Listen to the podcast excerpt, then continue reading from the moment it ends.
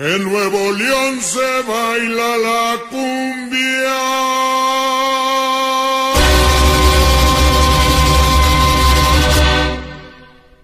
Con una negra y arrimo de tambor.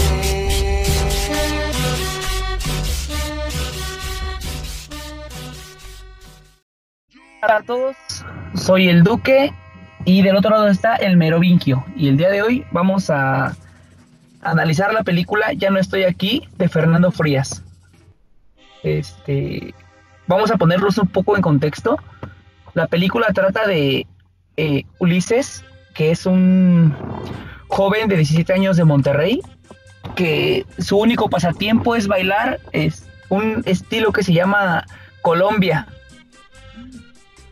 Eh, se baila, son cumbias este, colombianas rebajadas para que suenen más lento. Eh, eh, Merovingio, ¿cómo estás? Amigos, con el gusto de saludarles de nuevo. Este es nuestro segundo podcast. Eh, muy contentos de, de, poder hablar de esta gran cinta. Eh, saludándolo a, saludando a todos ustedes, a, a, mi amigo Duque, que la verdad pues, pues felices de, de, seguir hablando de cine. Eh, esperemos eh, no se hayan perdido el, podcast anterior.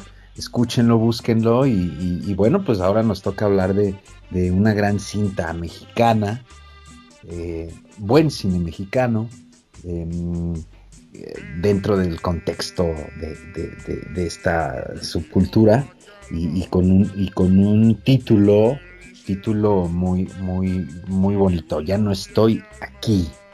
¿no? Entonces, pues vamos a hablar, nos toca hablar de esta, de esta gran cinta, eh, que, que, es, que, es, una maravilla. ¿Qué, qué te pareció? Eh, ¿tú, que, cómo, ¿Cómo la viste? ¿Bien, no? Está, está, está. Sí, la verdad, sí. Está muy interesante. Eh, muchos simbolismos, muchas alegorías. Este. La fotografía está excelente. Tiene varios planos que, que me resultaron impresionantes. La posición de las cámaras que utiliza, perfecto. Bueno, me gustó mucho. ¿A ti qué sí, te pareció? Por supuesto, cinematográficamente eh, está muy bien elaborada, hay calidad. Eh, tiene, tiene, tiene este, este aire documental. No, no sé si, si, si te dio esa, esa, esa perspectiva, pareciera, pareciera un documental, tiene por momentos este carácter de, de, de, presentarnos una historia, sí, pero, pero también de mostrarnos este submundo. Entonces, también tiene ese como, como de documental, porque retrata un, un, momento en la historia de nuestro pa país complicado y también en el marco de esta subcultura eh, como bien, bien lo comentas, esta subcultura de los cholombianos, así se le dice, y, y que bueno, eh, tiene todo un contexto en la ciudad de Monterrey, y, me pareció este aire documental, ¿no? Tiene, tiene este aire como, como, como, como de, sí, de documentalesco. ¿Verdad? Documentalesco, está, está interesante. Me, me, gustó mucho también eso. Pues es una película que se estrenó, que será el, el 28 de mayo, eh, por Netflix. Y bueno, eh, es una película del 2019. Hay que, hay que también decirlo que, que, esta película se dio a conocer en la decimoséptima edición del Festival Internacional de Cine de la ciudad de Morelia en 2019. Ganó eh, premios, entre ellos pues el, de mejor cinta, y, y, ha sido muy bien recibida por la crítica, tanto a nivel nacional como a nivel internacional. Eh, se llevó también por ahí el, el, el Festival de Cine de como mejor actor a este chavo que se llama Juan Daniel García Treviño, eh, un joven eh, pues de 17 años eh, de la ciudad de Monterrey, él, él, gana el mejor actor en el Festival de Cine de del Cairo y también el Golden Pyramid, se llevó el Golden Pyramid como mejor film, entonces promete mucho, promete mucho, ahí se estrenó y apenas llegó a Netflix. Y, bueno, pues está causando conmoción. Eh, ¿Por qué? A nivel nacional e internacional, la crítica especializada la ha recibido muy bien, con los brazos abiertos, bueno, la están poniendo como, como una muy buena película, pero una parte del público, eh, su recepción... La toma de lenta, ¿no?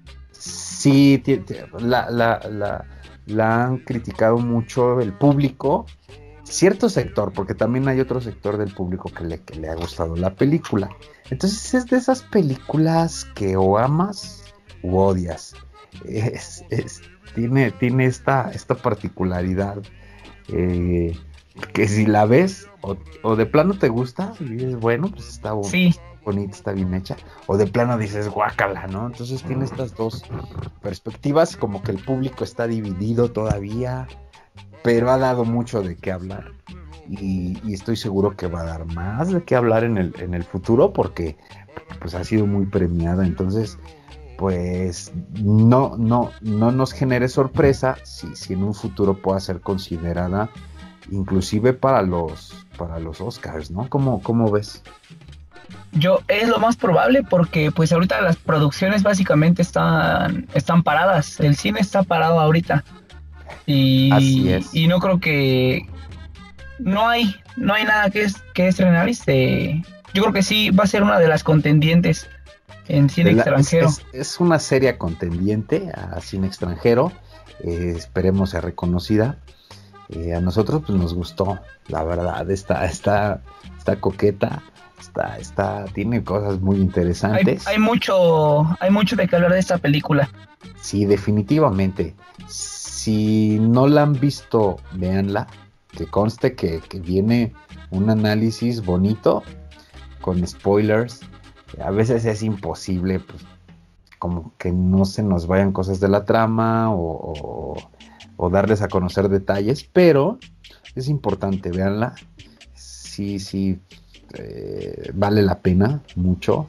Y, si ya la vieron, bueno, pues les va a encantar porque este análisis tiene, tiene mucha tela de dónde cortar.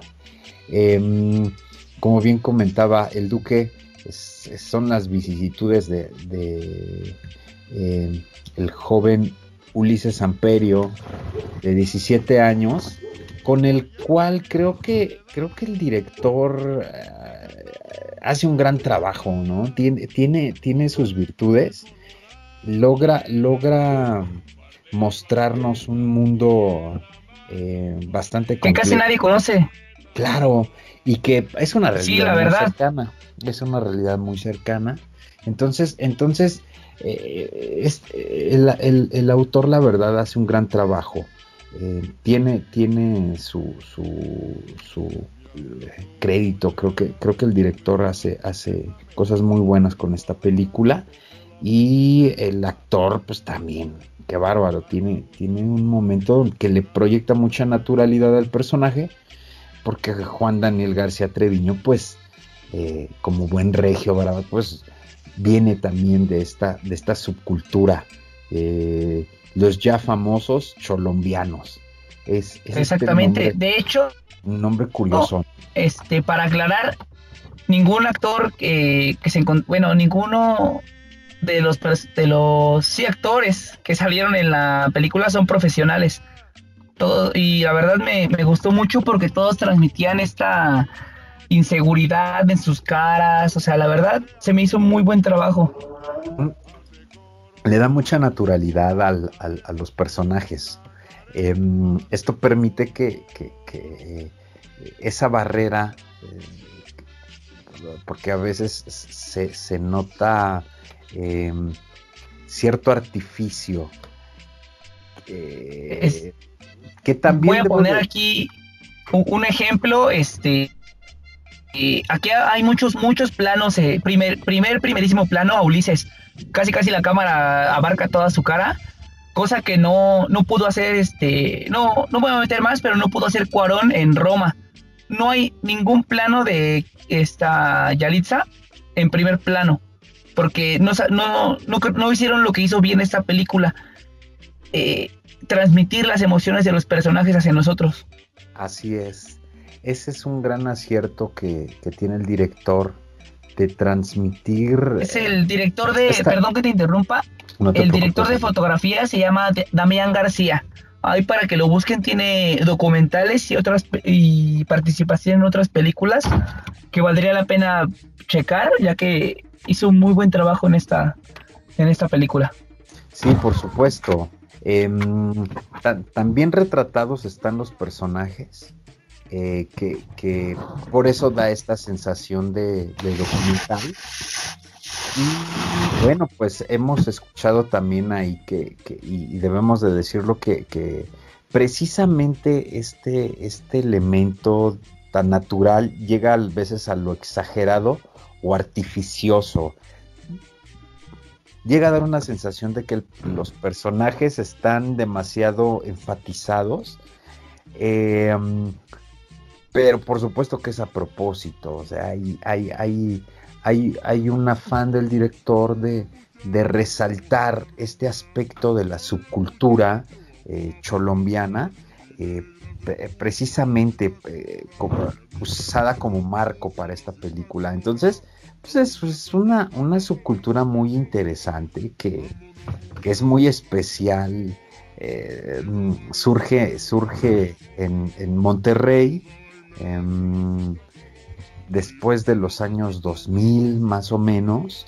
Tiene sus antecedentes. Recordemos que, esta cultura de la cumbia eh, llega a, Monterrey eh, desde los años 60, principios de los años 60 Em, con el arribo de, inmigrantes colombianos que, llevan consigo su música y em, del cual muchos sonideros, esta cultura en México del sonidero, pues también en Monterrey hay un arraigo en el barrio y por supuesto que los DJs em, empiezan a, llevar este sonido de la cumbia, del vallenato a, esta región desde los 60 y esto da lugar a, un fenómeno eh, muy especial donde en Monterrey se hacen estas fiestas sonideras con pura música de vallenato, con pura música tradicional de, Colombia. Hay documentales al respecto que,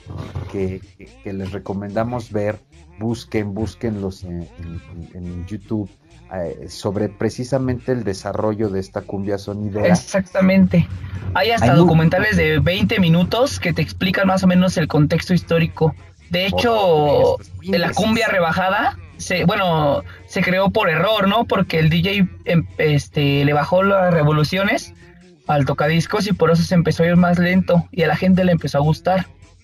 Y así fue como, como se crearon la, la cumbia rebajada, que es lo que se toca es muy curioso que dos localidades tan lejanas eh, como Monterrey y, Colombia estén conectadas en, un sonido musical. Es muy curioso porque la tradición regiomontana pues no tiene nada que ver con, Colombia. Nada, eh, sí. Son situaciones muy diferentes, pero tampoco es un fenómeno ajeno sociológicamente hablando porque eh, vivimos ya en un mundo que es multicultural, donde ya la globalización nos ha empujado a compartir cultura. Este intercambio cultural y estos fenómenos los vemos en todo el mundo. Ya no es extraño que algo que se haga en el Perú impacte en, Francia, que, que, algo que se esté haciendo lejanamente en Oriente, en Corea, Em, que se esté haciendo en la India incida en Estados Unidos, en México. Eh, simplemente podemos, el K-pop está en todo el mundo. E, este intercambio cultural, pues, es un fenómeno de esta época transmoderna donde, donde el intercambio cultural permite este tipo de fenómenos. Cosas que parecieran muy ajenas se mezclan y hacen eh, una amalgama muy interesante y parte de esto es, es esta cultura colombiana, pero en Monterrey. Y bueno, pues el, máximo exponente de este género, eh, este género que, se amalgama, pues es el Sopiña. Recién fallecido, ¿no? Sí, tiene, tiene poquito, ¿verdad, Duque? Que, se nos fue el maestro. Un, no sé, un año yo creo. Así es, un gran personaje que es, es, es, es, es el, el, icono de este, de este movimiento, de este sonido. Em, que, no es el único, hay ya toda una gama de, grupos en Monterrey dedicados a, este, a este subgénero de la, de la cumbia. Eh, se le llama como bien comentas, la cumbia rebajada, porque eh, va, va, eh, reducen el, tiempo a 76 pulsaciones, entonces es una cumbia pero muy lenta. Y curiosamente, esta lentitud del ritmo también lo tiene la película, lo absorbe la película de forma muy natural. Eh, tiene, tiene esta cadencia, eh, el, hay, hay, un, una interesante em, amalgama en la película de, del sonido y de la música que es constante en, toda la cinta. El, sonido constante de, este género de cumbia en toda la película. entonces, cuando, desde que inicia hasta que termina, ustedes van a estar escuchando eh, este sonido vallenato lento, estas cumbias rebajadas, rebajadas porque se hacen lentas y, la película pareciera, ¿no? Tener también esta, esta lentitud. De, esta película se ha dicho que, es de un ritmo ralentizado. Entonces, sí, sí es una película que al igual que este género, pues está, está ralentizada. Y, Exactamente. ¿Verdad? Que sí, sí. Sí, la, pero si lo ponemos así, lo que está ralentizado es la primera historia, porque el director siempre te está contando una segunda historia. Eh, en la fotografía, en cualquier cosita, él te está metiendo otra historia para que nos, nos, pone a pensar, este director de verdad confía en su audiencia, este, y nos pone ahí ciertos guiños, ciertas cositas desde el principio de la película te puedo decir que eh, Ulises está vestido de blanco y negro, que es normalmente el rumbo que va a tomar toda la película, o el bien o el mal. Este, En el coche en el que se sube para ir a Estados Unidos es de azul, que como lo comentamos en el podcast pasado, el azul eh, se puede hacer simetría con el mar en movimiento, que es el que lo lleva a su viaje. Y su amiga, la que a él le, apoda la chaparra, bueno, le dicen la chaparra, se queda en Nuevo León y, y, se sube en un, en un este, auto negro, eh, haciendo una... Mm, que se va a quedar ella en la maldad, que se va, que va a convertirse en Monterrey. Sí, vamos a estar observando eh, amigos, a, través de toda la cinta, precisamente este tipo de simetrías tan interesantes entre el bien y el mal, entre eh, lo bueno, lo malo, lo... el movimiento, Vamos a ver. Este, la quietud. Eso está presente en toda la cinta, son aspectos muy interesantes y todo aderezado con esta subcultura cholombiana, con, este, este aspecto multicultural y que también la película refleja en toda la cinta. Lo multicultural, ¿por qué? Porque ustedes van a estar viendo a través de todo el viaje de este personaje elementos multiculturales, intervienen muchísimos elementos de diferentes culturas que que le van dando y van perfilando al personaje a través de todo su viaje. Ese es un elemento muy constante en la película. Exactamente. y es un fenómeno eh, eh, presente, la multiculturalidad y, esta, estas formas de identidad de, las comunidades en el mundo actualmente que se van conformando ya no de, de una misma base, eh, inclusive racial, en un barrio estadounidense, eh, puedes tener un barrio con gente eh, afroamericana. Afroamericana. de hecho, esta película, esta película es más este, inclusiva que las que se autoproclaman como películas inclusivas, ¿no? Porque se ve un, mexicano, un afroamericano, un este, ¿cómo se les dice a los que sus padres padres son mexicanos, ¿cómo? Pero viven allá ellos. Sí, los chicanos, la cultura chicana. o sea, chicanos, o sea, se ve de bastantes y sin, sin tanto alardeo como lo hace otras cintas. Por supuesto, que no diré, diremos nombres, eh, pero, pero en efecto, eh, lo, logra muy bien el director eh, tener estos elementos y conformar un, relato bastante equilibrado, pero con nos muestra esa inclusión, pero, pero no como, como bien lo comentas, como alarde. Lo, hace de forma muy interesante. Sutil, y, bastante bien logrado. Em, esta, esta, esta cultura eh, cholombiana arriba a, Monterrey a principios de los 2000, pero tiene antecedentes. Ya hablamos un poco de cómo llegó el, sonidero a, absorber, a, adquirir, sí, a Monterrey. Em, y esto da lugar a, una amalgama muy interesante porque los cholos empiezan también a ser partícipes de, este sonido. Eh, y también los chuntaros. Eh, los chuntaros en los noventas son estos jóvenes em, de los estratos más marginados em, de, Monterrey que, van adquiriendo una estética, una identidad, pero también absorben esta, esta, esta idea. Entonces ya no, nada más está Celso Piña, ya hay grupos, por ejemplo, como El Gran Silencio, que también tienen este tinte como de vallenato, de cumbia, integrado dentro de su sonido. Y, y, ya, pues ahora sí que la última fase de esta evolución de estas subculturas, pues es el cholombiano. Y ya el cholombiano es radical. ¿Por qué? Porque adquiere, inclusive el, mismo término cholombiano habla de, de, este, de, de, esta unión. ¿De la amalgama? Del cholo, del cholo con, con lo colombiano. Entonces da lugar a, un ente, a una subcultura muy interesante que es la, eh, evolución de, hacia el, cholombiano, que ya es, ya es como más, más de los 2000 para acá y que bueno ha desaparecido.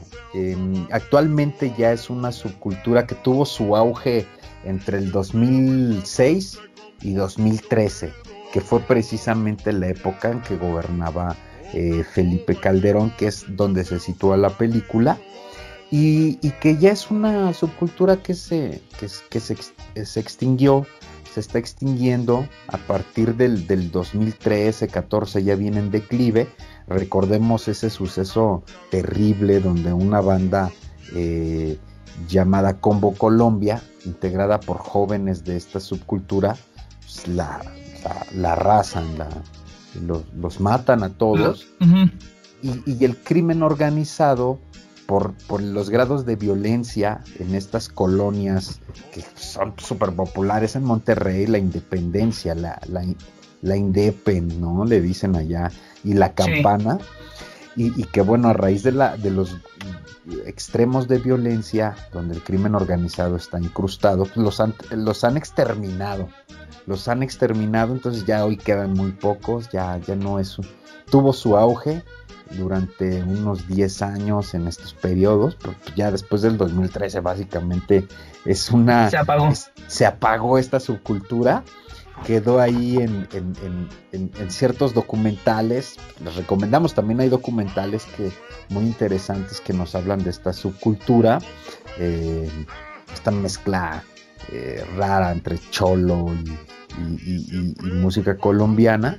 Y bueno, pues hay, hay, hay em, toda una un interés del mundo en su momento por esta, por esta subcultura. Tan es así que, que la célebre fotógrafa y experta en moda Amanda Watkins se fue a Monterrey desde Inglaterra hasta Monterrey, por allá los vio, los empezó a fotografiar, hizo un libro que se llama precisamente Cholombiano, si alguien quiere saber más de esta subcultura, eh, Editorial Trilce tiene un libro sobre estos, estos jóvenes y em, pues también lleva las exposiciones a Europa, las trajo aquí a la Ciudad de México, eh, se hacen exposiciones fotográficas sobre esta subcultura, bueno, que llama la atención, porque pues están súper locos, ¿no? Sus, sus atuendos, ¿verdad? La verdad sí es este, yo la primera vez que lo vi, igual fue yo creo que en un pequeño documental que vi, sí me sacó de onda, no pensé que alguien, o sea, sí, la verdad nunca pensé que alguien se, se, se llegara a vestir así y peinar de esa manera es que aquí nosotros somos de la ciudad y la verdad no se ve eso. Es, Pero sí es, muy interesante, muy interesante. Es, es, una subcultura em, inmersa en, estos cinturones de pobreza, donde eh, se dan fenómenos como, como la marginación y da lugar a estas expresiones em, de la subcultura Em, y, que obviamente llaman la atención. Este outfit es un, es un bastard fashion. Em, Tumbado, ¿no? Como dicen que siempre andan bien tumbados. Andan tumbados, eh, es, eh, caminan bajo la filosofía del, del do it yourself, hazlo por ti mismo. Entonces ellos hacen sus, sus atuendos, se pintan el pelo, eh, se pegan las patillas, se dejan crecer el, cabello de los lados.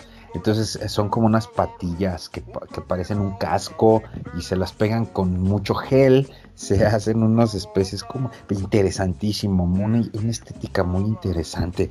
Es, una mezcla como de entre cholos y, y una cuestión inclusive da esta sensación de orgullo eh, como estos antiguos emperadores aztecas, ¿no? Parece, sus peinados parecen penachos, da, esta sensación. Tan es así que, bueno, esta estética viajó por todo el mundo y todo el mundo la... y, causó... Eh, Un gran revuelo, ¿no? Sí, causó revuelo en su momento. Se veían bastante llamativos estos jóvenes y muy chavitos, ¿no? Creo que, que hay colombianos de hasta de seis años. Yo he visto ahí chavitos. Sí, pues de hecho en la película este, está el video de, eh, de Ulises, según se supone, bailando a los cuatro años en un, en un noticiero que aparece. Y que se hace ahora sí que viral para esos entonces. Exactamente, sí. Eran los medios por los que te podías hacer viral. Y em, pues es toda una estética, códigos de vestimenta habla también de códigos del lenguaje, habla también de códigos... Em, ¿Se podría decir hermandad o...? Hermandad, este lenguaje con las manos también. el tirar el placazo, ¿no? Que ahí le, se le llama así. Así es, entonces, entonces son una serie de códigos propios de este fenómeno de las subculturas, eh, que precisamente es un fenómeno que ha sido estudiado por muchísimos sociólogos, eh, sobre todo en nuestras épocas, y eh, que es digno de un análisis muy interesante, este fenómeno de las subculturas, cómo se desarrolla, cómo se arraiga entre los jóvenes. Eh, y precisamente por eso, por eso es que estos fotógrafos ingleses eh, se han acercado, porque es un fenómeno muy familiarizado con Inglaterra, porque es ahí donde surgen muchas de las subculturas.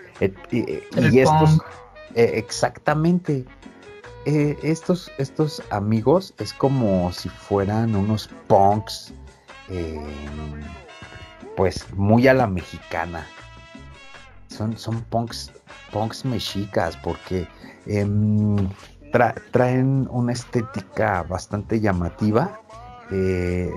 Eh, ¿Y, quiénes son sus iconos? Bueno, la Virgen de Guadalupe, San Juditas, la Santa Muerte, son jerseys muy holgados, eh, pantalones, algunos hasta traen guaraches. Um, Su vestimenta completamente de paliacates también algunos. Paliacates, el uso, inclusive en las mujeres también tiene eh, un rasgo muy especial y que está muy bien logrado en la película. Eh, retratan muy bien este, este, tema de cómo las mujeres tienen también su, estética eh, muy particular.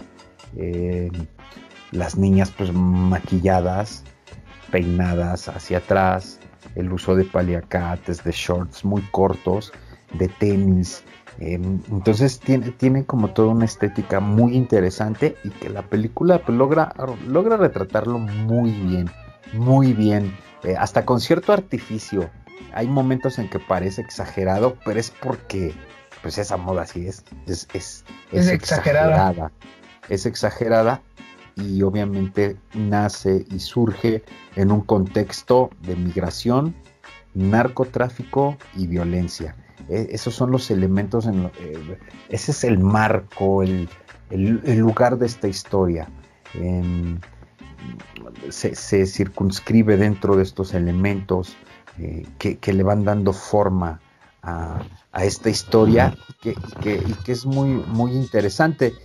No es la primer película ni la única que tiene este aspecto como de documental y donde muestra esta, em, esta marginación.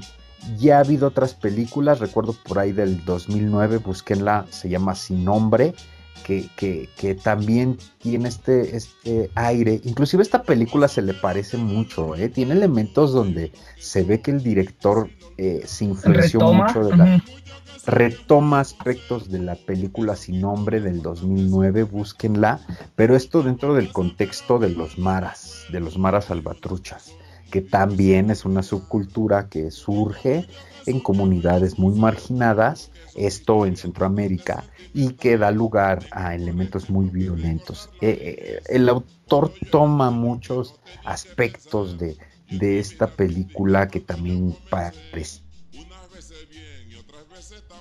del 2009 y eh, si buscamos hay otras muchas cintas que retratan eh, esta marginación, que, que, buscan em, una cercanía directa con estos elementos.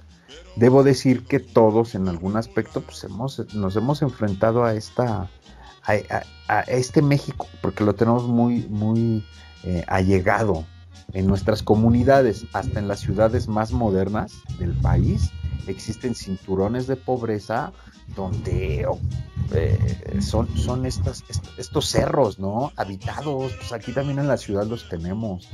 Em, aquí en la de hecho, al lado de... ¿Verdad? Al lado de que es la colonia más cara de Latinoamérica, Polanco. Al lado, te vas del, cruzas el río San Joaquín y pues están las, unas de las colonias más peligrosas también y, con más, este, como tú dices, anillo de pobreza. Hay anillos de pobreza. Saliendo de Santa Fe tenemos el pueblo también. de Santa Fe. Y em, eh, si nos vamos hacia el norte de la ciudad, todos los cerros de la Sierra de Guadalupe, llegando hacia Catepec son cerros. Eh, de hecho, mira, esto lo. Ah, no, sí, ni se diga. Esto que estás mencionando, el director lo, retrata muy bien. En una toma, cuando te presentan a eh, Monterrey, se ve un plano cenital y de un lado se ve la ciudad completamente iluminada y del otro lado en, en tremenda oscuridad. Y es cuando la cámara decide un lado, se va para el lado oscuro y poco a poco va bajando hacia la fiesta sonidera que están donde está bailando este Ulises. La primera vez que se le ve bailando en Monterrey. Claro, y, y, si, y si no la han visto, bueno, es muy interesante lo que dice el Duque, es una gran escena porque nos da este elemento. Tan es así que estos sonideros se, dan en obscuridad. Y de hecho también aquí eh, si, les ha tocado amigos ir a, un sonidero, el contexto de, la fiesta sonidera es, es, de oscuridad. Eh, o sea, sí están esta, esta, estas constantes em, aparatos luminosos que están aventando luz, pero eh, da la sensación de un ambiente em, donde la luz es más un elemento oscuro. Eh, oscuro, eh, lejano a la realidad que está abajo, que es el baile y vicio y todo lo demás. O sea, es, es, parte de la vida y de la marginación que hay en muchas zonas de nuestro país. Y la película, como bien lo comentas, Duque, retrata muy bien estos elementos, em, estos elementos eh, del México profundo. Eh, eh, es, una muy buena cinta y, es una realidad que todos en, cualquier ciudad del país, por más moderna que sea, existen estos, estos, estos temas.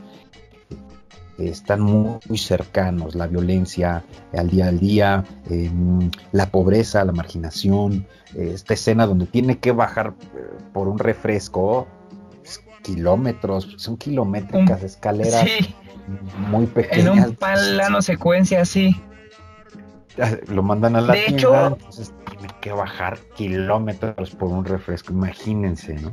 De hecho, ahorita que comentas esto de la, de la bajada, nos, eh, los grandes directores, este, puedo, puedo mencionar ahorita a Alfred Hitchcock, aprovechan la localidad donde están filmando para en la misma localidad hacer una referencia a algo. En este caso, este, el director, al momento que Ulises se va a Estados Unidos, se le ve en una toma donde la, la avenida carretera está son dos subidas y dos bajadas. De que es lo que se podría decir que va a estar la película. Él siempre va a estar subiendo y bajando, subiendo y bajando. Si te das cuenta, en muchas, muchas tomas, a él no se le ve subiendo este, escaleras. Normalmente en toda la película se, le va a ver viendo bajando, bajando, bajando, bajando. Como tú dices ahorita, para el refresco se le toma de frente, pero va bajando. La única vez, las únicas pocas veces que él sube es para ir a su a su guarida, se podría decir que es donde está la construcción a medias, o cuando va con sus amigos, que está feliz. Es la única, las únicas veces que se le ve subiendo al personaje. Cuando va de bajada es cuando va solo. No sé si, si, si te diste cuenta de, ese aspecto del director. Sí, por supuesto. Em, e, esta, imagen de la escalera sí, siempre es un elemento recurrente en el cine. Em, la subida y la bajada como, como un ascenso o descenso eh, del plano horizontal y eh, eh, es un simbolismo también es sobre el bien y el mal. El rompimiento del eje Sí, es el eje vertical lo que menciona Fareta. Siempre que pone de ejemplo psicosis, cuando alguien sube una escalera o la baja, pasa algo. En este caso es igual así, el director te quiere dar a entender que el chico este, tiene que tocar fondo, porque si bien no me quiero adelantar mucho, pero al final de la película toca fondo, para después resurgir y llegar hasta arriba donde ya puede ver más claro. Así es, esta imagen de mm, la altura como un elemento simbólico eh, acerca de, una madurez. Eh, te, obliga a una visión mayor de tu alrededor y eso te, te da. La película tiene una gran variedad de modelos arquetípicos, eh, elementos eh, de, los mitos. Eh, y, eso es para mí el, acierto de la película. a mí fue lo que más me gustó en lo particular.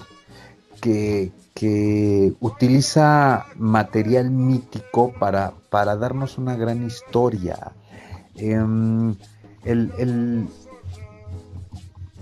el, el, director nos, nos, remite a una serie de, mitologemas que, que, hacen de la cinta una historia que ya conocemos y que la contextualiza en una realidad actual. Y eso me parece el gran acierto de la película. ¿A qué me refiero con esto? Bueno, el mitologema eh, es, mm, material de los mitos primigenios, de los mitos de, la cultura, pero vueltos a contar. Es, como, como volver a contar algo, pero con diferentes elementos. Es como la herida del la herida del héroe, ¿no? Del talón de Aquiles, que, que Hitchcock lo retoma en Vértigo, cuando James Stewart este, ve caer al policía, él le da el vértigo, ese es su talón de Aquiles. En este caso, este, Fernando Frías está retomándole este, la, Odisea, ¿no? Sí, por supuesto. Es, ese, por ejemplo, es, un elemento que, Hitchcock en, la gran mayoría de sus películas va, va a reinventar los mitos y nos los va a presentar desde otra perspectiva. Y, esta película también tiene ese, ese acierto. Eh, utiliza mitemas y mitologemas eh, plasmados desde otra perspectiva que nos da lugar a, eh, a, una historia muy actual. Y esto, toda la película es, es recontar la Odisea de Homero. Em, pero quiero aclarar algo antes de que continúes, eh, que te cuenten, eh, bueno, voy a poner de nuevo otra vez a Hitchcock, que todas sus películas eh, sean de un falso culpable, no quiere decir que en todas te hable de lo mismo. En este caso, igual, o sea, es una pequeña relectura, si se quiere, se puede tomar así, pero él va a poner en contexto otras cosas a como tú lo dijiste, actualmente llevando, llevando el mitologema a, la época actual. A otra dimensión. Y eso es algo que todo el cine realiza. Porque. El buen cine. El, sí, claro. El, cine es una plataforma perfecta para eh, el mitologema. Y eso no nada más lo hace el cine. Toda la literatura del siglo XX o XIX, XVIII 17, 16, son mitologemas. Es, eh, por ejemplo, el Quijote pues es, un, es un mitologema. Eh, es, estos, estas imágenes arquetípicas eh, del hombre que, en su locura busca reivindicación, mm, son, son temas que la, también la literatura cuenta y vuelve a contar que nos gustan mucho porque todos crecemos con estas historias. En el caso particular de esta película, el marco que utiliza el, director es eh, recontar la, Odisea de Homero. Y no es la primera vez que una película retoma em, la, em, la historia de, Odiseo de Homero para contarnos una historia. Esto, por ejemplo, así recordando, y ya, ya en su momento hablaremos más a profundidad de esto, es algo que hace eh, los hermanos Cohen en ¿Dónde estás, hermano? También utilizan la Odisea, también utilizan la Odisea como un contexto para contarnos esta, eh, esta película que es magistral. Y creo que eh, no es la única, son muchas películas de Hollywood eh, y, en la historia del cine que retoman el mito de la Odisea y, lo adaptan a cierto contexto. Eh, ¿Dónde estás, hermano? Es, es, la que a mi parecer lo hace eh, de una forma magistral. Es, es, una belleza. es una gran película, una gran, gran película. Y otros, por ejemplo, pues, hasta de niños, buscando a Nemo, también es em, tomar esta historia, recontarla. ¿Por qué? Porque es un mitologema. Entonces, lo hace, lo hace de forma magistral también buscando a Nemo desde el nombre. Nemo es, una palabra del latín que, significa nadie. Y bueno, para aquellos que, han leído la Odisea de Homero, saben perfectamente que cuando Odiseo está atrapado eh, con el, el cíclope, y eh, hay una parte donde los otros cíclopes eh, lo están buscando y le dicen, le preguntan al cíclope que quién lo hirió y ellos dicen que nadie, que nadie lo, que nadie lo, ha herido. ¿Por qué? Porque cuando el cíclope le pregunta a Ulises su nombre o Odiseo le dice que, se llama nadie. Entonces, eh, buscando a Nemo también retoma esta idea. Nemo, recordemos que es una, una un, nombre en latín pues, que significa eso, nadie. Em, y esta película, bueno, desde el nombre del personaje, eh, lo retoma muy bien. Eh, este joven es que se llama Ulises. Recordemos que Ulises es la em, corrupción del nombre original que es Odiseo. Odiseo. este gran héroe de la mitología griega, eh, que, ya cuando pasa este nombre al latín, pues, se latiniza y es Ulises. Y, ya desde la etimología, eh, es, un aspecto interesante también eh, que, esta palabra de, de, Ulises, este nombre, Odiseo, significa en un sentido, es odiar, Em, significa alguien que no está contento con, que está en un permanente enojo, que, está siempre em, con, este sentimiento. Entonces, Odiseo, etimológicamente, pues, significa eh, odio. De ahí viene odio, odio, De hecho, está, está muy bien retratado en el personaje, ¿no? Porque muchos lo quieren ayudar y él por su por, por el mismo enojo que siempre tienen tiene no se deja eh, el claro ejemplo es cuando él está bailando y se acerca al policía y le dice solo tienes que llamar al 311 para sacar tu permiso de de tener la bocina y bailar y él le dice fuck you por supuesto si siquiera saber si siquiera saber qué quería él luego luego enojado se va queriendo él queriendo el policía ayudarlo. Así es. O cuando Lin le, regala, perdón, el, diccionario, también lo hace para ayuda y él no lo agarra solamente una, una sola vez. Sí, es, es, esto lo logra muy bien porque en toda la película el personaje nos va a estar dando siempre esta sensación como de inconformidad, de enojo, de ira. Eh, y, que está muy relacionado con, su nombre, con, el significado etimológico de, Ulises, em, eh, que, es, precisamente eh, alguien que no está contento, alguien que está enojado, alguien que está odiando, alguien que, no está conforme, eh, un inconforme, y si, si nos damos cuenta, estas subcultura y tantas otras subculturas dan esta idea de inconformidad. Eh, normalmente la subcultura surge en un contexto juvenil y eh, eh, siempre el joven que pertenece a estas subculturas está inconforme y está odiando.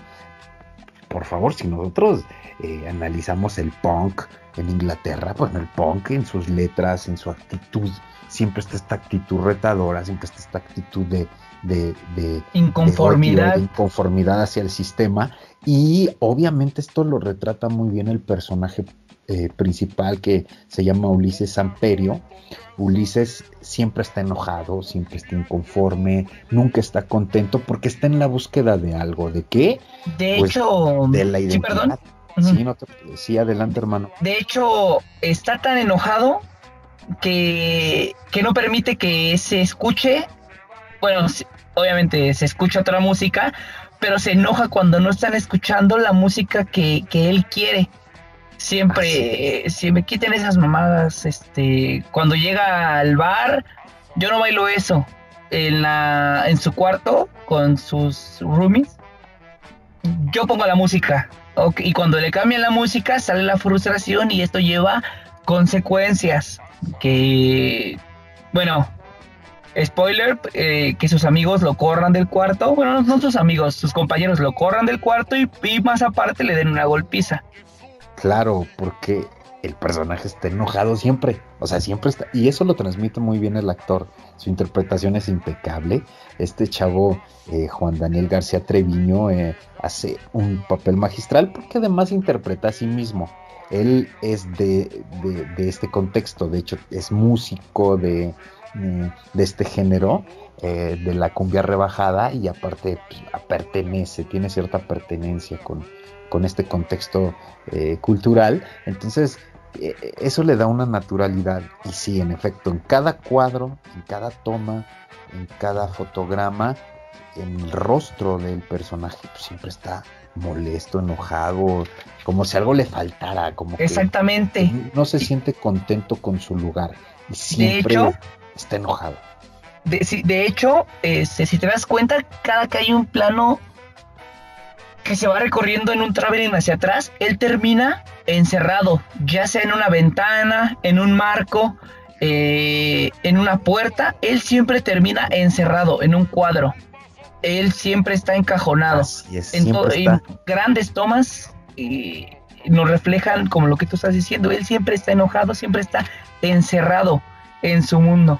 Sí, ¿por qué? Porque al igual que la que la cumbia rebajada, relantizada, que, es esta sensación de un paso de tortuga, pues el personaje también, el personaje eh, está como torturado, como eh, ensimismado, encerrado en un caparazón eh, que, no le permite crecer y ver más allá, siempre está inconforme. Pues es una muy buena película sobre la adaptación es una muy buena película sobre la búsqueda de identidad, es una muy buena película sobre el arraigo, sobre el México profundo, sobre el sentido de pertenencia.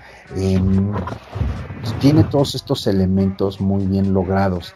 Y, e insistiendo en el tema de la, de la Odisea, porque hay muchísimos paralelismos con, con, este, con esta historia, con este mito griego. Em, eh, es una historia que, que que es paradigmática porque eh, toda película que, hable sobre viaje, travesía, periplo, en constante búsqueda, es precisamente los elementos que se retratan en el, en el poema épico de Homero. La Odisea es una historia que trata sobre la búsqueda, sobre el viaje constante y la inconformidad. ¿Por qué? Porque eh, Odiseo o Ulises nunca está contento a donde llega. El lugar a donde llega tiene, tiene, que, tiene que encontrar la forma de regresar a su lugar de origen porque él no se siente a gusto en donde está. Y ese es un tema que la película retrata muy bien.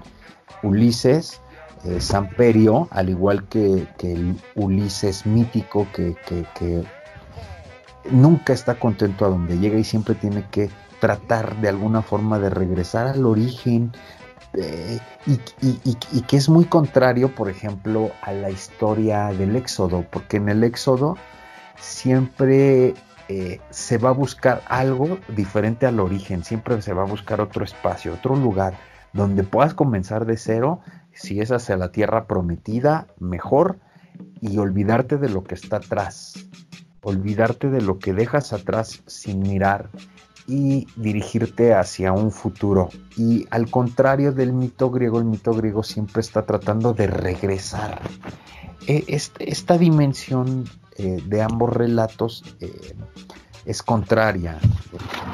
Entonces, eh, la, Odisea de Homero siempre nos está hablando de este, este viaje, pero de, retorno a casa, el, viaje a casa. Y, y, el cine de Hollywood también lo, en muchas historias lo retoma y lo, lo retrata también de forma muy interesante.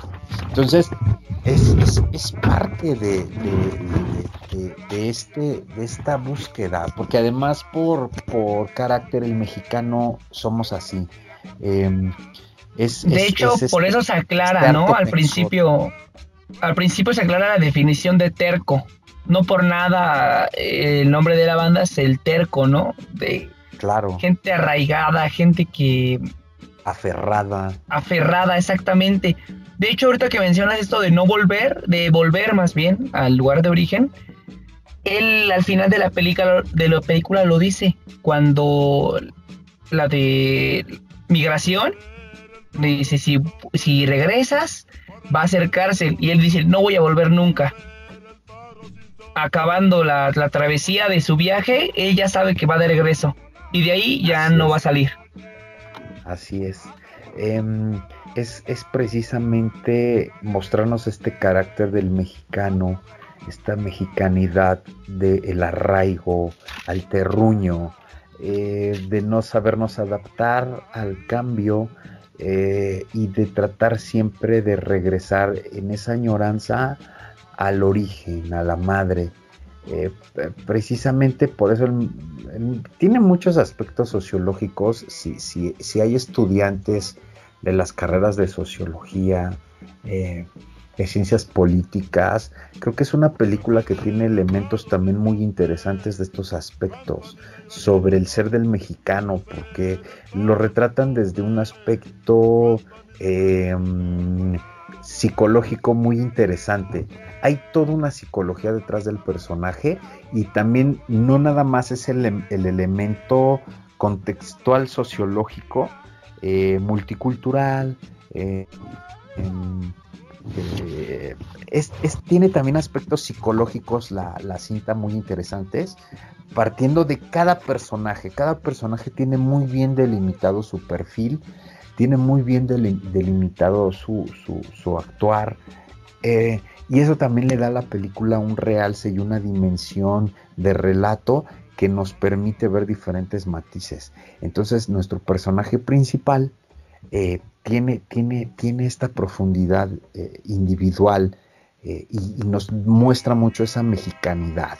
Además, yo para concluir con este tema del mito y cómo es utilizado en, el, en la película, y con eso quiero cerrar esta parte, eh, si nos damos cuenta, eh, hay, hay, una reiteración, eh, inclusive en nuestro lenguaje, y lo podemos ver en, en Chuntaro, ¿no?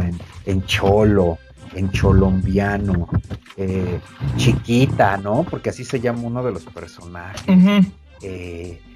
siempre hay una reiteración em, del sonido de, de, la H, de este dígrafo H en, el lenguaje español, pero en México.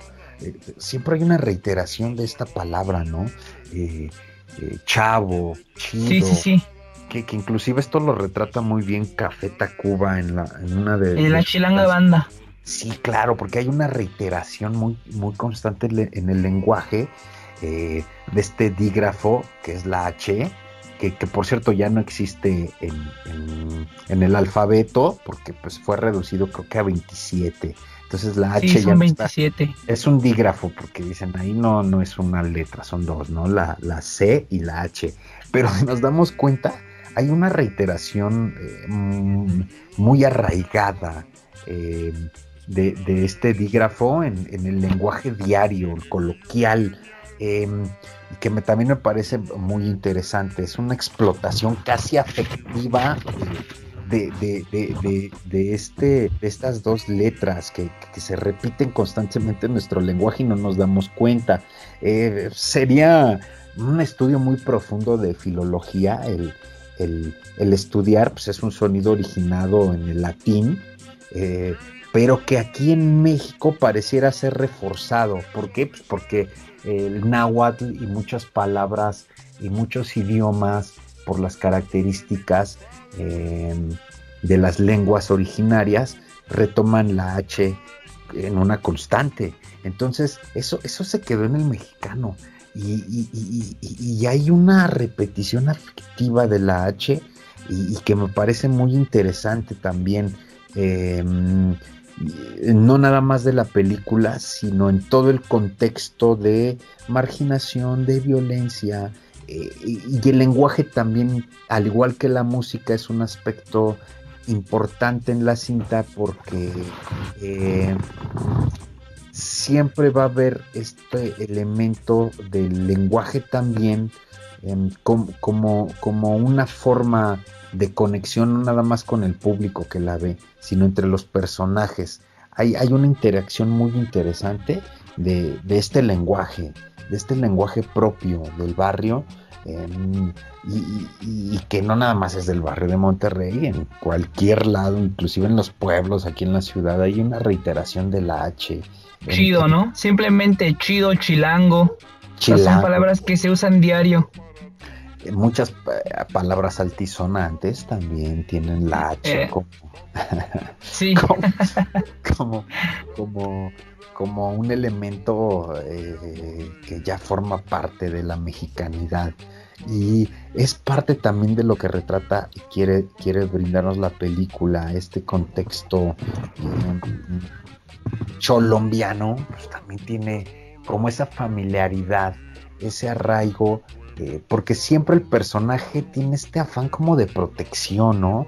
tiene a su pandilla, pero él trata como de, abrazarlos, como... De, de, hecho le dice, ¿no? El, el tipo este cholo de los grandes, ¿no? De, dice, ¿qué son tus chavos? Y los vas... Como si yo quisiera haber tenido alguien como tú que nos defendiera cuando estábamos morrillos. Así le dice. Porque en escenas anteriores este, adoptaban, ¿no? Adoptaban, jalaban al que le dicen el sudadera que prácticamente es un niño, un niño juntándose con con que, con, la banda, ¿no? Con puro malandro, sí. De hecho, sí, también hay algo muy particular que me gustó mucho de la escena cuando, cuando ya lo, transforman, cuando, eh, cuando se inicia su transformación, que le cortan el cabello. Este chico que se llama Isaí le entrega su, su jersey, ¿no? Le dice, esta es mi favor, pero le entrega eh, jersey es color rojo. El rojo está muy marcado en las personas, en la maldad. En la película, su roomie, el que le, lo golpea porque le quita su música, trae camisa roja. Varios que cuando le cuando presentan las sudaderas, el que está de rojo es el que dice, hay que darle unos 13 segundos al morro, ¿no? Eh, para los que no sepan, 13 segundos es el rito de iniciación para entrar a, algunas de las son 13 segundos de que te están golpeando. Está de rojo. Normalmente el rojo está muy asociado a la maldad en la película. Y a la violencia, ¿no? Está a la violencia y a la maldad, sí, no razón, sí. Sí, porque eh, también este aspecto de la sangre em, eh, son, son elementos eh, que también están presentes y, hay muchos códigos en el vestuario, en las imágenes es una película que a través de, su desarrollo eh, nos va mostrando esta, esta, dualidad también del personaje. ¿Por qué? Porque cuando está en casa es muy, em, muy proteccionista, muy paternal, muy sobreprotector, pero cuando está fuera de casa no se halla, es, es, un solitario, es, es, un autista completo, es un autista Fuera de, hecho, la película, la película juega mucho con este, el doble, el doble personaje. Eh, eh, muy claro se ve en la fichera, ¿no? O sea, porque al principio, sinceramente, los que han ido a un bar, una fichera no se te acerca para platicar contigo en, buena onda, ¿no? Se acerca para ver qué te, te puede sacar. Así es. Y, aparte esa, gratis. Exactamente, sí, ¿no? La verdad. y, y en la toma, cuando ellos están sentados, se ve el espejo. Cuando ella se empieza a interesar en él, ya, ya, ya está del otro lado del, personaje proteccionista, de la dualidad del, del como tú lo, lo mencionabas, del personaje. ya, ya ahí hay un doble. La persona que se preocupa y que de verdad le interesa la plática del chico, de este Ulises.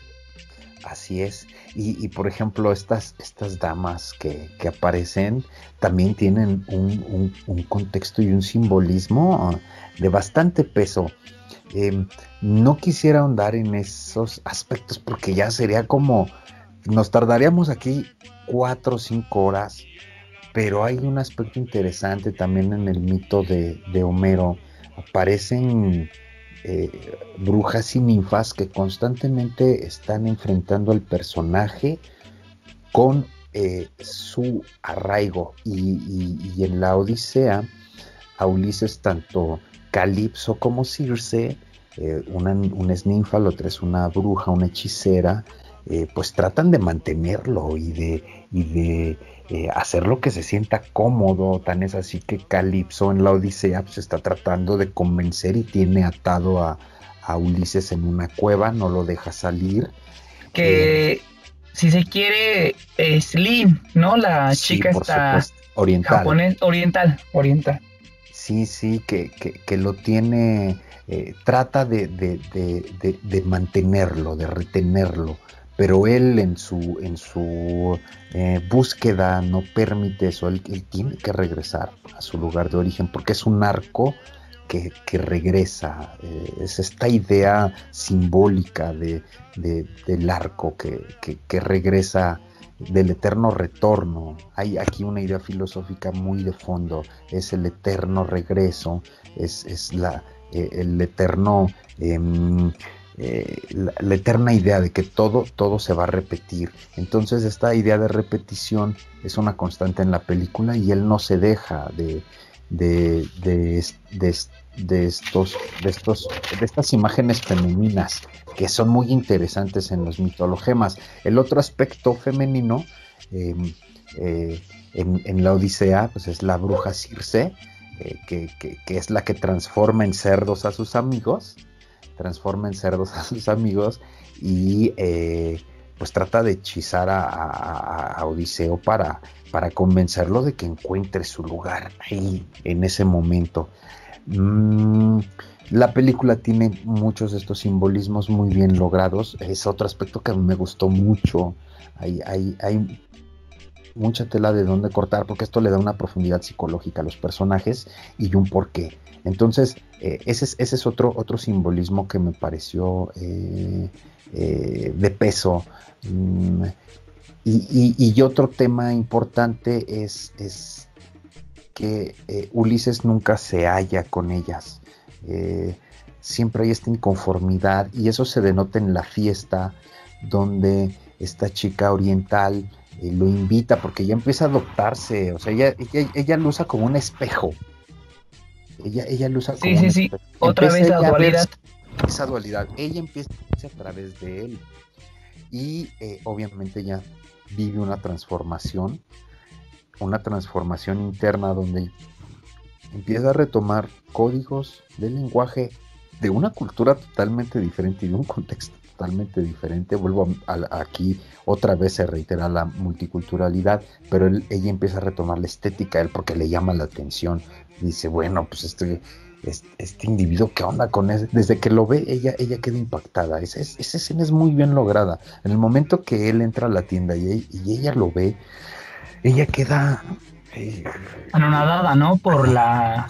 Sí, por la estética, por la imagen y, por, y por este, este rostro que refleja desesperación, que refleja odio. Entonces ella queda prendada de esta imagen y ella empieza a adoptar también parte de esta estética. Ella se empieza a ver reflejada en él, pero él no está contento. Nunca, nunca encuentra con ella una empatía. Siempre la está rechazando y de plano el, el cordón se rompe, el cordón de la unión se rompe cuando ella empieza a adoptar formas y maneras de su grupo escolar, porque ella lo invita a una fiesta de su escuela, donde están sus compañeros. Entonces ella ya queda atrapada, atrapada por su eh, ambiente, incluso em, empieza a bailar hip hop, reggaetón, reggaetón o una cosa así extraña, y él otra vez como ya no está bailando lo, su música y él ya no se halla en esa fiesta porque no es su ambiente, pues él se va y se va sin más, ¿eh? No dice adiós, no dice hasta luego, no dice gracias, él simplemente se va y busca por todos los medios volver al origen. E, es, son temas que, que retrata muy bien la película y son simbolismos que constantemente nos van a estar eh, eh, anteponiendo eh, esta, esta, dependencia al, lugar de origen, que es, que es tremenda, puede ser mortal, porque él está amenazado. Si regresa, eh, invariablemente lo van a matar. Em, pero él a eso no le, no, no, no, no le interesa. no le preocupa, claro, él, lo que quiere es encontrarse eh, otra vez en, su elemento natural, eh, de hecho, este, voy a aclarar, voy a aclarar por qué se fue a Estados Unidos, porque no lo hemos este, dicho. Sí, no, no, no, no, no lo hemos dicho. Sí, ahorita me, percaté, para que entren un poco en contexto, fue por una confusión. Este. ¿Cómo se podría decir? Llegaron, ¿qué será? El, un cartel nuevo, una banda nueva, a querer sacar a los cholos los cholos, cholos de ahí. Sí, los, los, los que mandan ahí originarios eran, o sea, la banda rival son los Fs, que es como, como, por no decir los Zetas, pero estos son, los Fs. y, van sobre los cholos, que son los, los dueños de la plaza, como quien dice, ¿no? Y exactamente, y este, una magnífica, magnífica escena. Anteriormente los cholos habían subido a Jeremy y a, y a este Ulises a la camioneta darles un levantón, lo que aquí en México se les conoce como un levantón. Los amenazaron les dijeron que si querían jale, trabajo, ahí había mucho trabajo y que si no, que mejor se quedaran en su casa. Este, a la siguiente toma se ve Ulises que saca un radio que anteriormente habían recogido de un policía y baja y, le toca la casa a. A Jeremy. Eh, él no sale, él se quedó en casa bajando. Este, estos tipos, los Fs, van dando la vuelta y acribillan a los cholos. Ulises se llega a salvar y un cholo lo ve. Y el cholo, como traía el radio en la mano, pues pensó que él había dado el pitazo de que estaban afuera de su casa para asesinarlos. Fue una confusión. Y por eso él se tiene que ir porque amenazaron a su familia. Sí, por supuesto, es, es todo este contexto de, de, violencia y, que él tiene que salir por eso y empezar un viaje obligado eh, eh, a regañadientes, porque pues, él no quiere, pero tiene que, porque si se queda, bueno, eh, lo van a... Sí, pasa lo peor. Pasa lo peor, entonces pues él, no tiene opción, o se va o, se va. Entonces él tiene que, huir em, y viaja pues a la ciudad más grande del mundo, la más caótica, la más dura. Y, es algo que pues día a día es una realidad en nuestro país, una gran cantidad de connacionales que, que en esa búsqueda de y ante la desesperación tienen que irse de sus lugares de origen para, para buscar y muchas veces bajo el contexto que lo menciona la película, el contexto de violencia. O sea, si es la necesidad, pero también a veces tienen que salir de, estos anillos de pobreza porque em, hay ya una, un, límite con la violencia y ellos ya buscan otras formas de vida. Entonces, esa es una realidad también de nuestro país. Es importante, sí, adelante.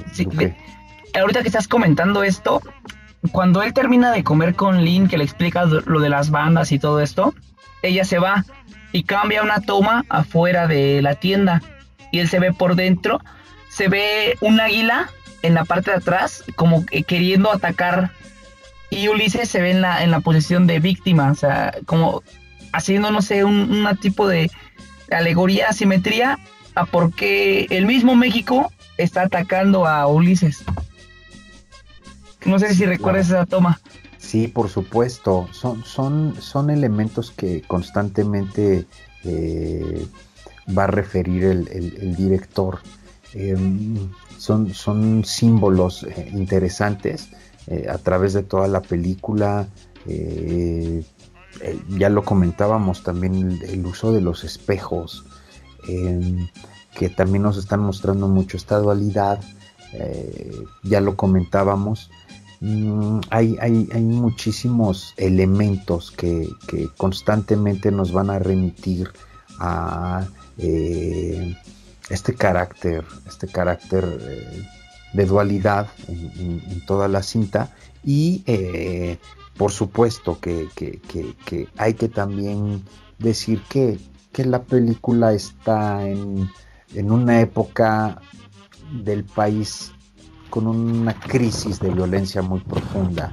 De hecho, eh, hay dos momentos muy, muy importantes de la película donde en una estación de radio, estas estaciones locales que, hay en cada, en cada ciudad, en cada pueblo, eh, que es la única forma en la que él puede mantener de, cierta manera comunicación con, su pandilla, con su gente.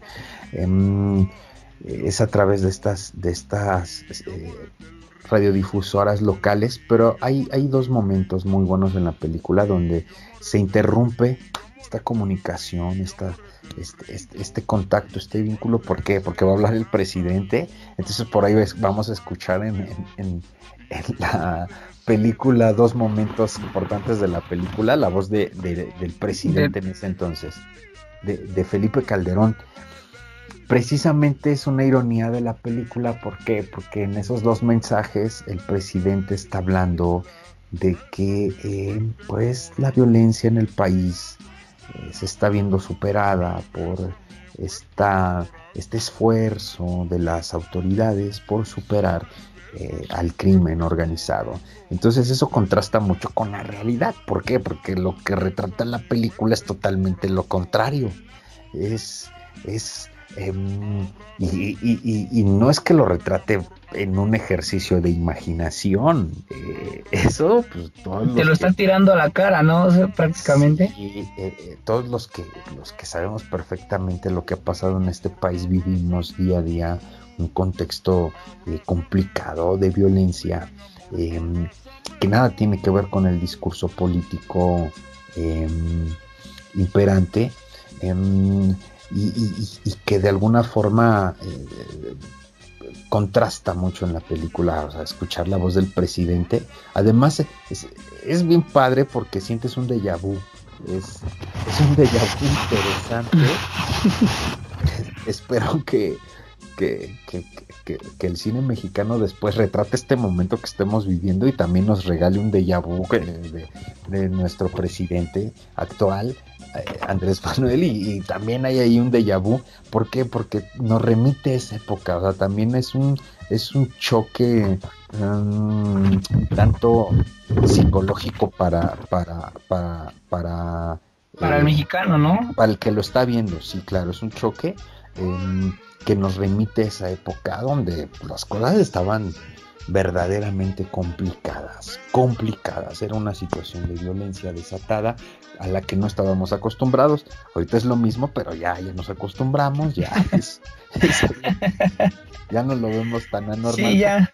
Ya, digo, después de 10 años desde el 2011, eh, ¿no? Que es la película, nueve años más o menos. y desde, desde antes, ya desde el 2006 está, explotó esta, esta, caldera de violencia en el país y, ya nos acostumbramos, pero en ese momento que no estábamos acostumbrados a, estos niveles, pues era un choque, fue un choque eh, bastante y bastante fuerte.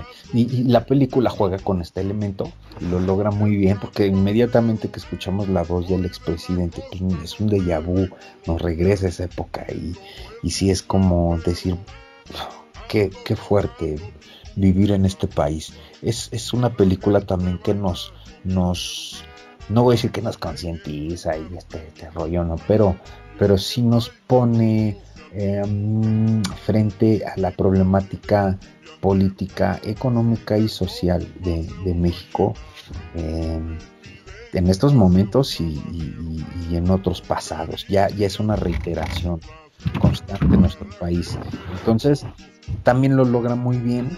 Eh, además, toda la película, el soundtrack, pues es, es, es, esta música eh, melancólica, ¿no? Muy melancólica, muy melancólica y también las cumbias pues ahí están y también las cumbias pues, son de corte muy melancólico y, el baile también es importante este baile como, como tribal. A mí eh, me refiero a baile tribal porque estas danzas parecieran remitirnos a épocas em, pues de culturas muy em, muy ancestrales. O sea la idea de sí, no, todo, todos en el círculo y uno en el centro es como un rito, ¿no? Exactamente, sí.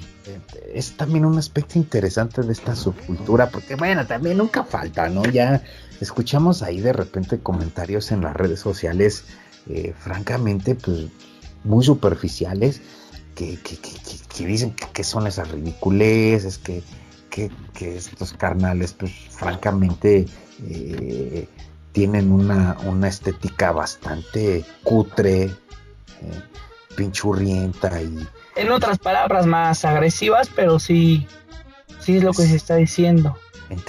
Pero vamos, eh, no vamos más allá. Y, quiero comentar que, que su baile es muy interesante porque pareciera muy tribal.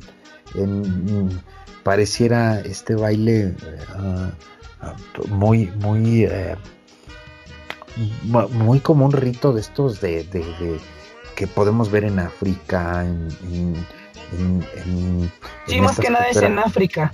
en los indios norteamericanos, en la danza prehispánica, entonces da, esa reminiscencia, un, baile muy arraigado en, la, en, su comunidad, entonces eso también lo retrata muy bien en la película, ese momento social aderezado con, con, estos elementos estéticos, eh, y, puedo decir sí, porque no folclóricos de, este movimiento, y, lo hace de forma muy documental. Eh,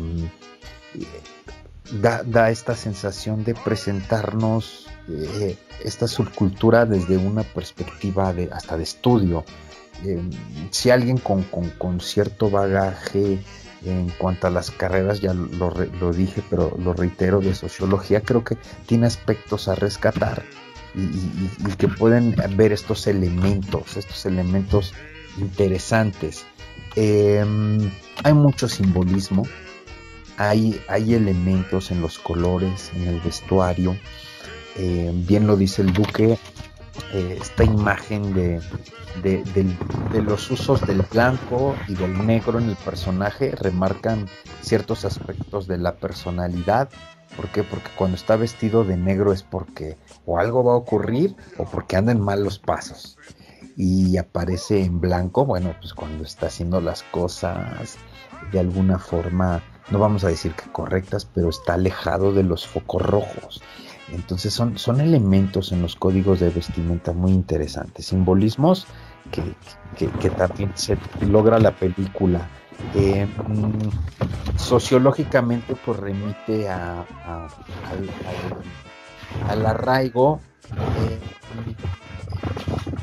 y hay, hay, un elemento bastante trágico en la, película. Es una película cruda, es una película trágica y que a muchos no les está gustando por el final, a muchos no les está gustando precisamente por este retrato no, no llega a lo sórdido, no llega a la nota como roja o esta, este cine como, como violento, no llega a esos, a esos extremos, pero eh, sí es una película cruda, sí es una película que retrata en, de alguna forma este, este México violento y, lo hace bien, lo hace bien con un nivel de, relato y un desarrollo muy bien logrado.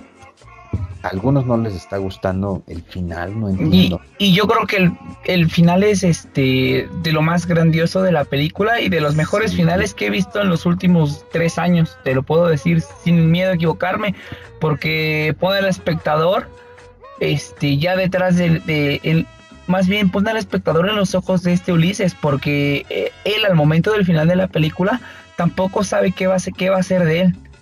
Por eso lo, comentabas lo de la batería, o sea, ya lo de la batería de su MP3. Sí, por eh, supuesto.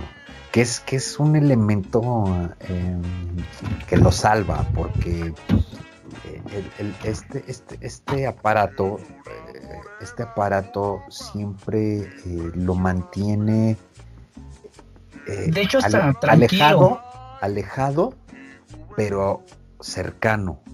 Exactamente, sí. Alejado de su tierra, de su barrio, de su colonia, de su cerro, pero cercano. ¿Por qué? Porque está escuchando eh, su, música. De hecho, cada que, cada que él revisita el pasado es cuando empieza a escuchar la música.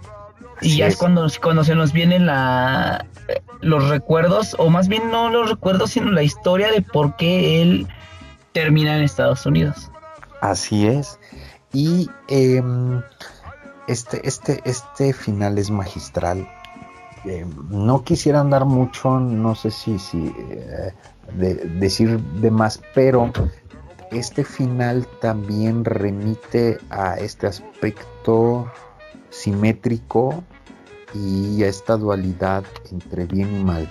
Eh, em, ¿Por qué? Porque al final el personaje eh, tiene esta idea de los dos caminos. Tiene ante él estos dos caminos. O el que de hecho literalmente están frente de él, ¿no? O sea, los dos caminos literalmente están enfrente de él. en la subida y la bajada. Y, y, esta literalidad no es solo explícita, sino también simbólica. ¿Por qué simbólica? Porque previo a eso, él confronta dos circunstancias, eh, que es por un lado una pérdida y por otro lado una salvación.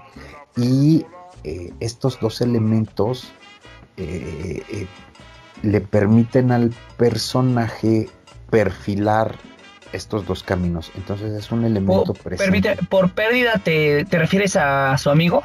Sí, claro, claro, claro. Eh, y bueno, y si, se quiere también se puede, se puede decir que tuvo una doble pérdida, porque anteriormente su madre le dijo en el momento que, que pises aquí, tú vas a dejar de tener madre. Así es. Eh, o sea, ya sería allí una doble pérdida. Así es. Em, y, esta, esta, circunstancia de los dos caminos em, em, es también una figura arquetípica constante en muchas de las historias. Esta idea de la vía, de la vía regia y, esta vía de la vía estrecha son, son, son elementos que, confrontan y, que están presentes en muchos simbolismos de, la literatura, eh, sobre todo en muchos textos sagrados. Eh, existe siempre esta, esta figura paradigmática de, los dos caminos, el camino estrecho y el, y el camino angosto, es decir, uno de vida y otro de muerte, es decir, uno eh, de peligro y otro de, bendición. Eh, uno, uno de, El bien y el mal. Sí, por supuesto, y del cual, eh, puestos enfrente, se tiene que caminar por uno de ellos. No puedes ir en medio, no puedes ir vadeando uno del otro o no puedes ir intercambiando. ¿Por qué? Porque está, están bien perfilados. Y esto la película al final lo, lo retrata muy bien. Eh, no voy a andar porque es un tema que vamos a estar eh, hablando constantemente. Sí, que se podría. Sí, sí, sí. El cine siempre lo retrata, siempre estos dos caminos siempre los retrata, la literatura también, los textos sagrados también. Em, el, camino, y es, un simbolismo eh, que, prevalece hasta nuestros días en, muchos, en muchos aspectos. Entonces, es, es un muy buen cierre eh, tiene estos, estos elementos eh, paradigmáticos que, el, personaje se confronta y hay un momento donde el inmerso se le acaba la batería a su MP3 y bueno, está frente a la realidad. Entonces... Eh, bueno, aquí lo que, lo que yo vi de la película es que él ya tiene una posición este, privilegiada más que todos los que se quedaron ahí, porque él ya está viendo la, realidad, como tú dices, cuando se termina la batería, él ya ve la realidad ante sus ojos, él ya sabe qué, camino puede tomar, puede, porque no se sabe si él va a elegir el camino del mal o del bien, porque se le presentan anteriormente las oportunidades con Jeremy, su amigo que se volvió cristiano, quédate, ven aquí, pum, no quiso. Y está la otra, el, este señor, el vagabundo, no sé si era un vagabundo, eh, le, que cuando le ofrece una caguama, bueno, un sorbo de su cerveza, también lo rechaza. Él ya sabe, él, él tiene las dos opciones, pero ni siquiera él sabe cuál tomar. No sé si me explico. Sí. O sea, él está en un, en un puesto privilegiado, pero aún así la realidad es tan, no sé si como, es tan impactante para él que siempre vivió en su mundo encerrado que no sabe qué, camino tomar. Sí, por supuesto, y es algo con lo que inteligentemente juega eh, la historia porque deja abiertas esas dos posibilidades. No, nunca sabremos eh, y, eso, eso precisamente lo que comentabas muy al principio, que no subestima el director a al, al, espectador porque de forma muy inteligente deja abiertas esas dos posibilidades. O... Y, si no es el típico final abierto de que será o no será, o sea, él te plantea, no juzga jamás a sus personajes, el, están ahí, o sea, nunca, nunca, nunca se va a la balanza de un lado ni del otro.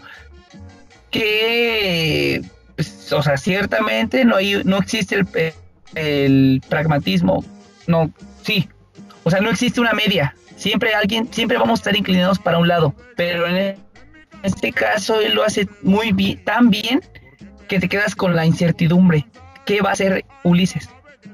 Así es, no, no, no termina de cerrar ese círculo porque lo deja abierto.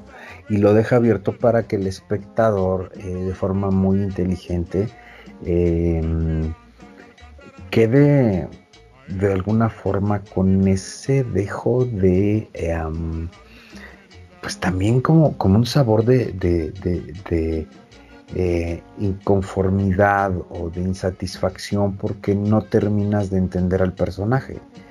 Y eh, eso es bueno porque em, te permite también hacer una introspección y te permite también... Te hace parte de la película. Exactamente, eso te hace parte de la película y te lleva a, eh, reflexionar, bueno, imaginar qué, qué, pasará y si se queda y pasa esto.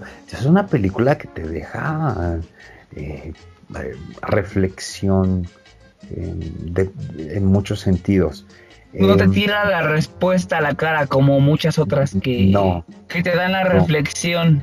Esta no. Esta tú eres el, único responsable de la reflexión final. De, lo que estás viendo y eso está muy bien logrado.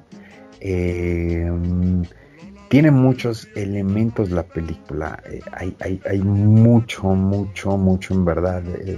Tiene muchos elementos cinematográficos, tiene muchos elementos eh, eh, de la fotografía, de las actuaciones dignas de, revisarse, de revisionarse. Eh, creo que va a dar para A mucha gente pues, no le está gustando porque no estamos acostumbrados a este cine. he visto, bueno, hay, algunas opiniones muy absurdas, pero respetables. Cada quien tiene su, forma de ver el cine, pero eh, considero que, no estamos eh, muchos de nosotros preparados para, para esta, em, este tipo de historias. Todavía estamos acostumbrados a este cine no light, pero que em, tiende a ser muy condescendiente con sus personajes y muy condescendiente con el espectador. Entonces, esta cinta... Sí, prácticamente los tiran de a tontos, ¿no? A lo, el cine que estamos acostumbrados es tirarte de a tonto y no ponerte a prueba. Sí, te tira de a tonto, te, te sobre explica las cosas. Eh, y eso es por una razón también. Em, em, recordemos que el cine tiene, tiene estas vertientes donde, donde o, lo consumes y pagas por él, o de plano, pues le das la espalda. Es así que muchas películas han sido y han llegado a nivel de culto. ¿Por qué? Porque en primera instancia no tienen éxito. Eh, eh, son películas que no tienen los elementos típicos eh, y que se quedan ahí. Pero llega un momento donde con el tiempo quien empieza a rescatar y hacer vigentes temas de, ciertas películas llegan a quedarse y a convertirse de culto, de tal forma que auténticos que en su época se han, se han considerado bodrios y que han dicho que fea película, qué mal película, se convierten en películas de culto, precisamente por este tipo de elementos que van más allá de lo, de lo visual, que van más allá de lo, de lo, em, de lo que está a la mano y eh, que poco a poco van saliendo. Y, ese es el tipo de historias que se quedan. Creo que esta película los tiene y, bueno, eh, inclusive eh, personas que, que, les gusta el cine, que aman el cine, tampoco les está gustando, pero mm, creo que, imaginaban otra cosa. Y ese es un tema también que hay que, y vamos a hablar en un futuro, que al cine pues no hay que llegar predispuestos. Hay que dejar que ah, nos no. No, no, no, sí. ¿Por qué? Porque imaginas algo y dices, oh, oh, esta película va a tratar de esto. Entonces ya cuando lo ves... No sé si viste, hubo un tráiler de esta película. No lo vi, ¿qué crees que no lo vi? De hecho, no, no, no fue muy este compartido ni nada de esto. Se ve, ¿sabes qué? Es cuando él está enfrente del ventilador, que su mamá le dice que vaya por la coca. Esa era parte del tráiler. O sea, te, te pintaban una historia acá de, de malandros. O sea, eso era lo que daba a entender pues es de que iba a ser el. eh, O bueno, sí es una historia de malandros, pero te la- en el trailer te la hacían pintar como que iban a estar robando y cosas así. O sea, Sí, como, mm, como, como una película de aventuras. ¿no? ándale. Que ándale. hecho sí, sí es una película de aventura, pero no de este nivel al estilo de, ¿cómo se llama De- esta película de Cholos? Que es muy, muy querida y... Sangre por sangre. Ajá, sí, que pues yo pensaba, ¿no? Que, que iban a ver algo así como sangre, sangre por sangre, yo creo que se imaginaban... eh, una Disparos, este, navajazos y cosas así, ¿no? Sí, una historia sobre pandillas, sobre...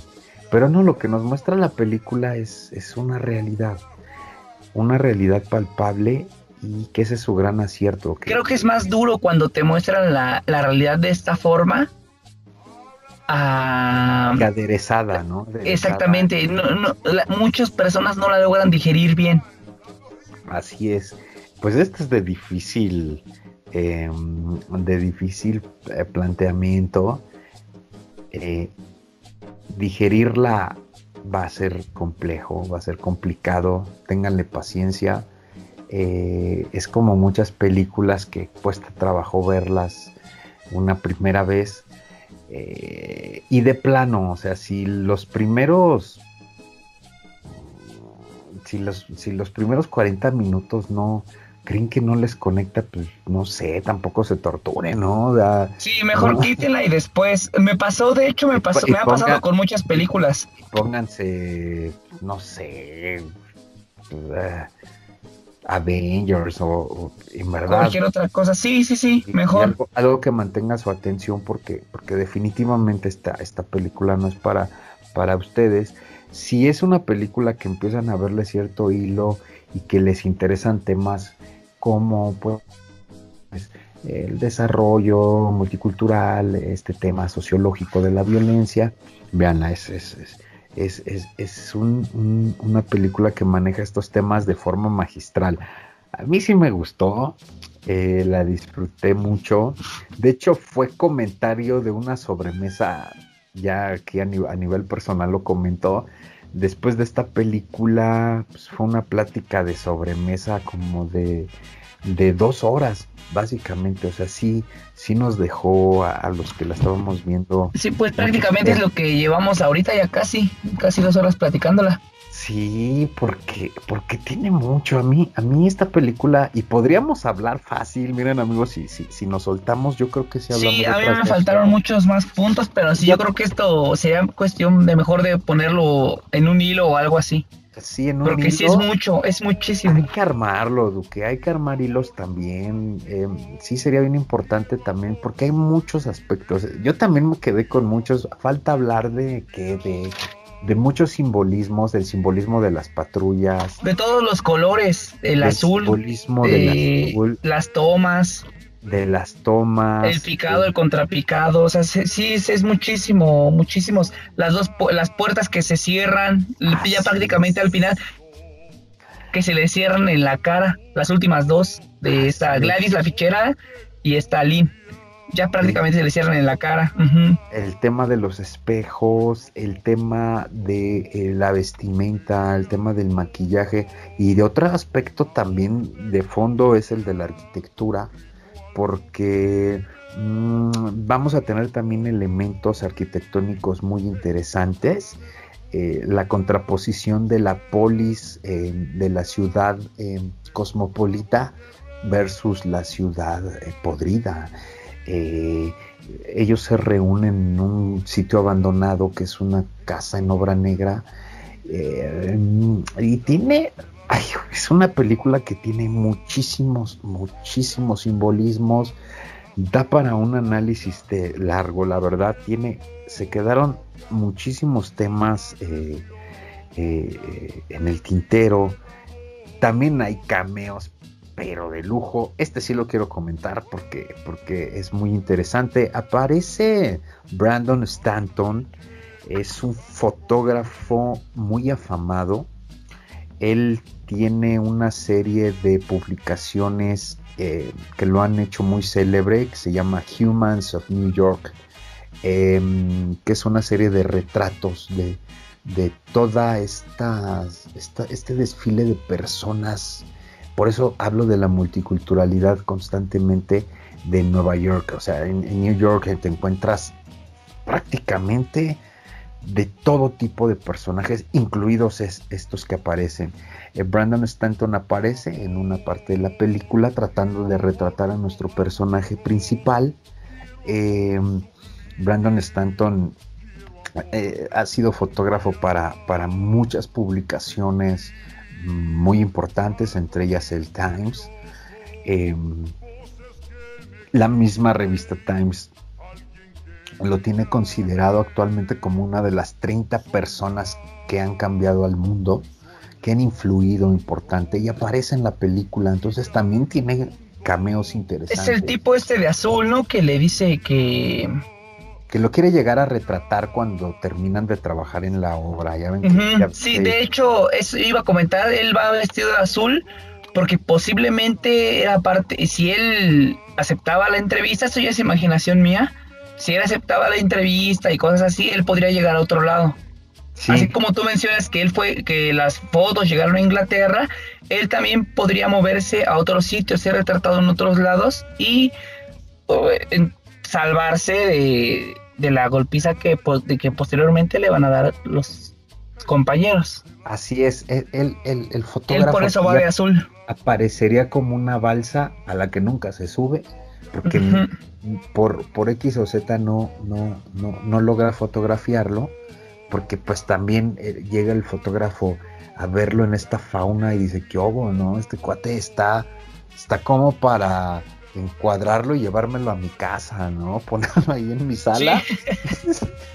¿Por qué? Pues porque es una estética llamativa, ¿no? O sea, ¿qué onda con este cuate? Me lo llevo, envuélvanmelo, ya, sin preguntar. Pero, ¿por qué? Pues porque, porque eh, es, es, un personaje que, que tiene toda una, una, una fisonomía y un estilo que llama la atención. Entonces, llega el fotógrafo, lo quiere retratar y no se puede, no puede.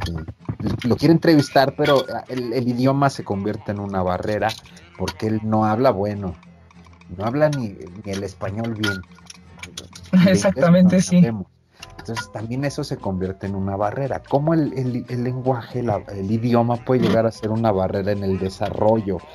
Ojo con ese tipo de temas sociológicos porque van a estar presentes en toda la película. Ese tipo de señas también están inmersas en la historia. Em, el tema del, de, lo lento de la cinta. Hay muchos aspectos, son, varios temas que, que, se quedaron en el pero muchos elementos cinematográficos, faltó hablar también a fondo de la fotografía, em, eh, son muchísimos elementos. Yo creo que, que da como para, para bastantes hilos, ¿no, Duque? ¿Cómo ves aquí los Yo creo que sí, hay que ir armando uno. Igual y mañana yo empiezo uno y te lo mando. y lo vamos completando. Con estos elementos para las personas que nos escuchen, yo sé que es difícil aguantarse una plática de más de dos horas sobre una película, pero es interesante, en verdad. Eh, sí, espero igual de lo poco que de algo que de todo lo que hablábamos se les quede algún tipo de enseñanza, que es lo importante. Con un 3% que se queden y yo me doy por bien servido.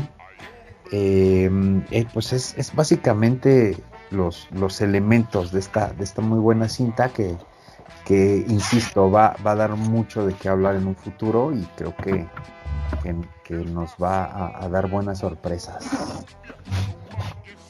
Se le augura un buen futuro. Y bueno, pues con esto yo creo que damos por concluido el, el programa de hoy. Nos aventamos una hora 43 minutos hablando de la película.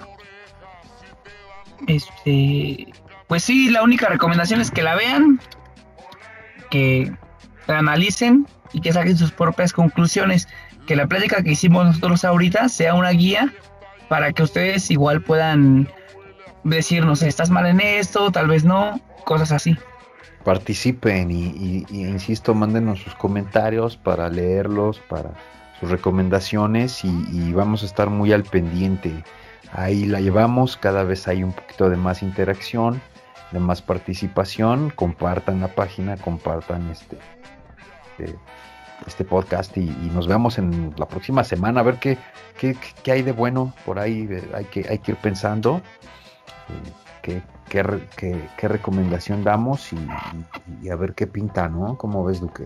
Igual y esta se puede hacer con votación en el grupo de Facebook. Puedo poner así una listilla que las, las pueden ir completando y ya por votación sacar la, la siguiente. Probablemente el lunes este se suba el video análisis de Fiber de sábado por la noche.